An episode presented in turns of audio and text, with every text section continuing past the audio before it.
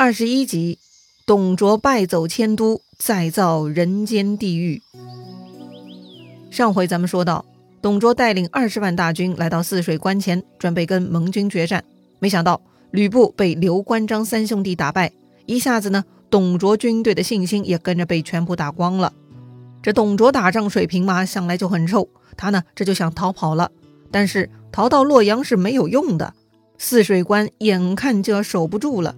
于是呢，董卓手下的李儒又出主意了，要迁都长安，从此嘛，就可以凭借崤山函谷关的天险阻隔反对势力了。说白了，哎，这个迁都其实就是一个溃逃计划。但是长安的宫殿由于王莽当年的各种破坏，已经残破不堪，是荒芜之地了。众大臣呢都反对迁都，带头提反对意见的杨彪、黄婉、荀爽都被贬为庶民。劝谏的周必、武琼也都被推出都门斩首。这样一来呢，再也没有人敢反对了。但是迁都毕竟是个大项目，没钱是不行的。那钱从哪儿来呢？李儒啊，又出了一个缺德的主意。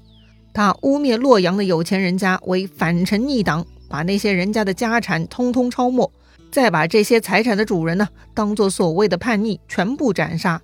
这个手段是极其狠毒残忍。就这样，他们杀了一千多家富户，比上一次杀一千多个男丁还要凶残呐！他们的手段胜过强盗，那是灭绝人性啊！另外，不是说长安人口不足吗？简单呐，迁移人口啊！董卓下令，让洛阳数百万人口跟着一起迁到长安去。要说非要这么多百姓一起去吗？是的，没有百姓就没有粮食，没有税收。说白了。百姓呢，就是奴隶一样存在的价值。他们搬去长安，就是用作养活董卓腐败集团的劳动力呀。很多百姓都是洛阳本地人，祖上多少代传到现在，你让他们抛弃祖坟家园，背井离乡，谁愿意嘛？啊，不肯走，那军士们就在旁边抽打，老百姓呢，就成了囚犯一样，被编制成队伍，强迫走去长安。这些人呐，身体素质都不一样啊，各种老弱病残。很多呢都走不动路，直接就死在路边了。书上说，死于沟壑者不可胜数，多可怕的场景啊！那就是几百万人的大迁徙，一路走一路留下各种尸体呀。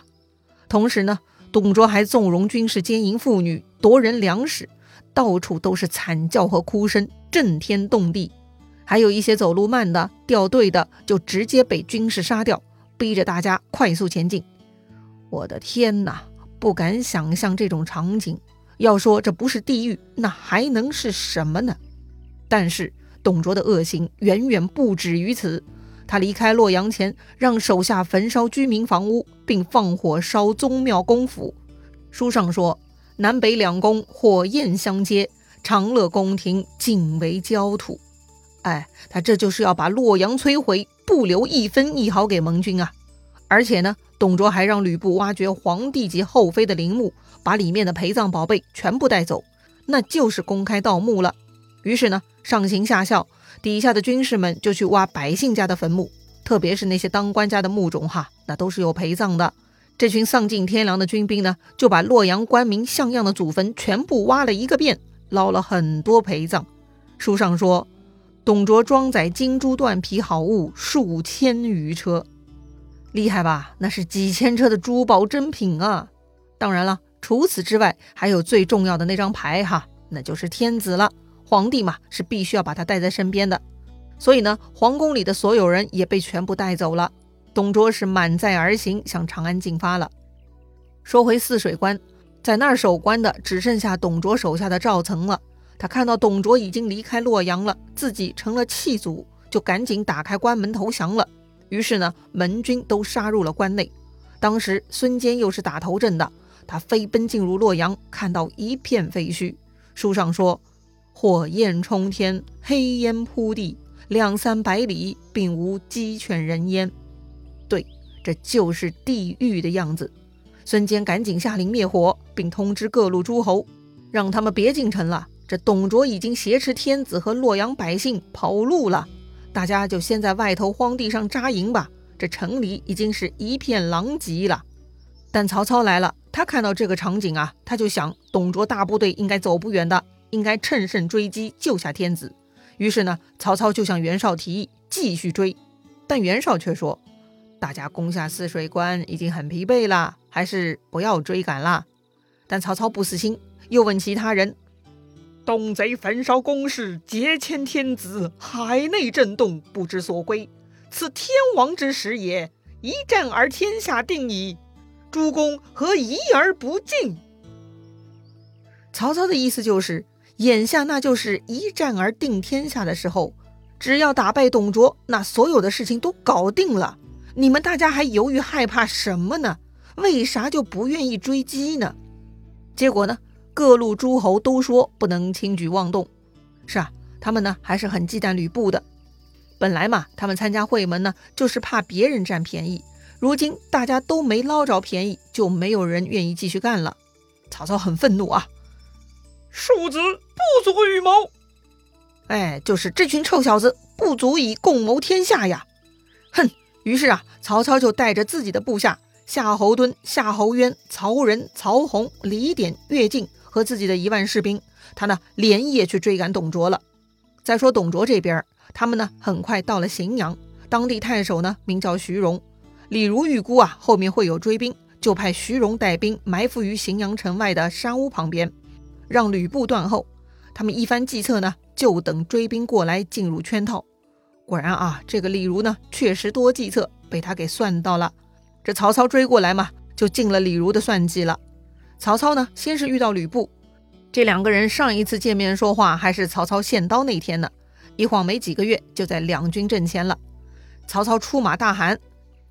逆贼，劫迁天子，流徙百姓，将欲何往？吕布也骂曹操：“卑主懦夫，何得妄言？”吕布一开骂，曹操手下夏侯惇就挺枪跃马出来跟吕布打斗。他俩没打几个回合，李傕那边又带了一彪人马从左边杀了过来。于是呢，曹操又派夏侯渊去抵挡。两边都在打，右边呢又杀出了郭汜的军队。还好曹操手里还有人啊，这回呢派曹仁迎敌。毕竟是三路对一路，曹操显然很吃亏，很快落入下风。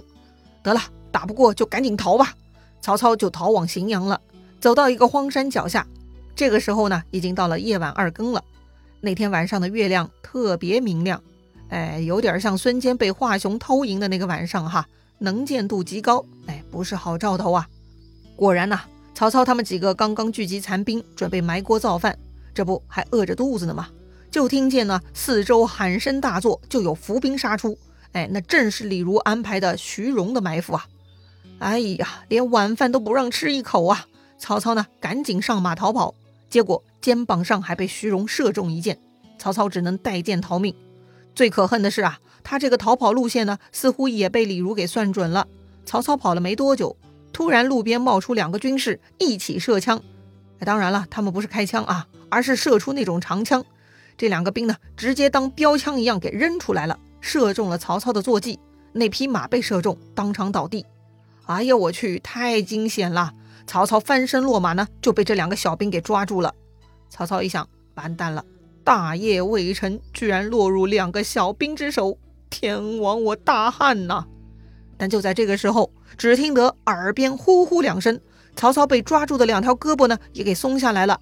抓他的两个小兵啊，已经应声倒地了。哎，啥情况啊？原来啊，是曹操的堂弟曹洪来了。曹操此时已经很狼狈了，他对曹洪说：“吾死于此矣，贤弟可速去。”意思就是我看来得死这儿了。贤弟啊，你赶紧离开逃命去吧。但曹洪却说。大哥，赶紧上马，我可以跑着跟上。曹操啊，不忍心夺曹洪的马，问他：“贼兵赶上，你该怎么办呢？”曹洪却大义凛然，说道：“天下可无洪，不可无公。”意思就是啊，曹操是重要的领袖，而他曹洪嘛，就是 nobody，啥都不是。所以啊，这个天下可以没有他曹洪，但不可以没有曹操。哎呀，太感人了。曹操呢也大受感动，说道：“我若能死里逃生，那都是你的功劳啊！”说着呢，曹操上马继续逃，而曹洪呢，还真的是脱下铠甲，卸下重量，拖着刀跟着曹操的马一路奔跑。他俩呢，又跑了两个时辰，大概到了四更天，已经下半夜了啊。这个时候呢，他们走不了了，因为啊，前面横着一条大河，而后面的追兵喊叫声是越来越近。这个时候呢，曹操又想放弃了。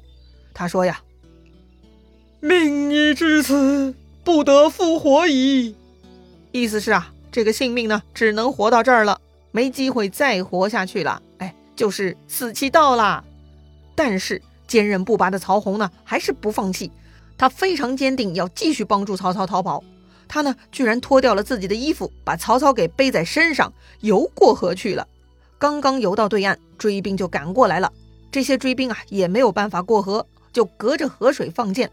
但这个时候，曹操他们已经不在射程距离了，所以呢，安全逃脱了。哎呀，太惊险了！这个坚韧不拔、体力好、善游泳的曹洪，还真的是曹操的福将一枚呀。如果没有曹洪，这个曹操嘛，肯定是完蛋了。太令人感慨了，有这么好的部将兄弟，才能成就事业呀。这个时候呢，已经快天亮了。曹操又逃了三十多里，到了一个土岗下，准备稍作休息，喘口气。这个时候呢，又有喊声过来，一彪人马冲在前面，要命的，没完没了了，这是。那么这回追过来的人是谁呀？我去，还是徐荣。曹操心想，这回是真的死定了。曹洪此时也已经精疲力竭了，哎，就靠他俩怎么打得过一彪人马嘛？正着急呢，突然看到夏侯惇、夏侯渊带着十几个兄弟也飞奔过来了。这夏侯惇可是武艺高强的，徐荣呢根本不是他的对手。几个回合，夏侯惇就刺死了徐荣，并且杀散了徐荣的小兵。随后呢，曹仁、李典、乐进也各自带兵追寻过来。大伙儿见了曹操，真是喜忧交加呀。这一个晚上。过得太惊险了，差点大业就废掉了。清点一下人马回去吧，还剩多少人呢？一数，居然只剩五百人了。要知道他们出来的是一万多人呐，百分之九十五被灭了，这几乎就是全军覆没了。但庆幸的是，几个主要将领都还活着，曹操更是保住了性命，太不容易了。看来一个人真的是成不了大事，可恨其他诸侯不愿意一起来讨伐董贼。否则又何至于现在的下场？哎，罢了罢了。曹操呢，带着这剩余的五百人，就像保存火种一样，小心翼翼回到了河内。还是先休养调整一下吧。这个董卓老贼也只能放他去长安了。好了，曹操失败返回了。那其他诸侯呢？他们在洛阳干嘛呢？这联盟就此解散了吗？以后就跟董卓分崤山函谷关而各自生活吗？精彩故事啊，下一回咱们接着聊。